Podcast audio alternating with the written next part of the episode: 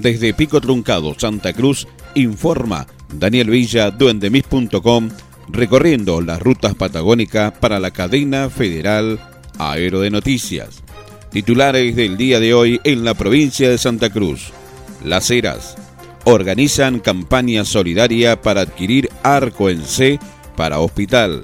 Con el objetivo de comprar un arco C para el hospital, la seccional Las Heras, Benigno Fernández, se realizó con un éxito rotundo la cuarta campaña solidaria con el resultado totalmente positivo, ya que a pesar de no haber logrado recaudar la totalidad del dinero, la comunidad de Las Heras acompañó cordialmente el evento solidario que se ha instalado en festivales anuales de la ciudad.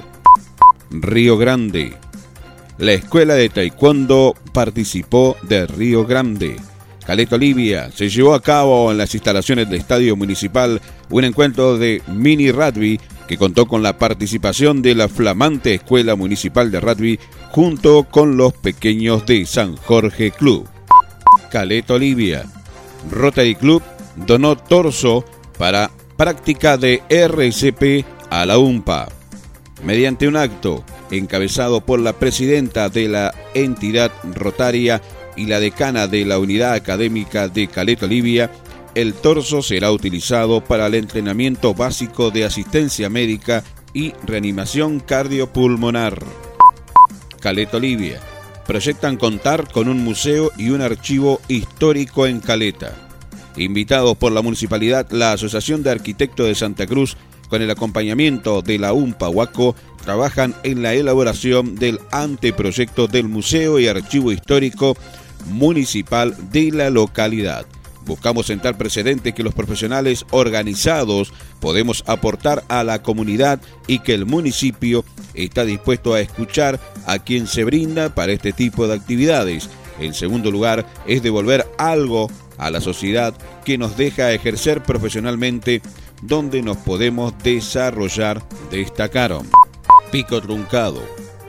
Histórico, las chicas de fútbol sal pasaron a la ronda del argentino. El seleccionado femenino venció 2 a 1 a Paraná y se clasificó por primera vez a la siguiente ronda del torneo argentino. Ya habían conseguido un hito importante al ganar su primer partido. Un día como hoy, en 1904, se sancionaban en Argentina la ley 4349 de jubilaciones de empleados del Estado.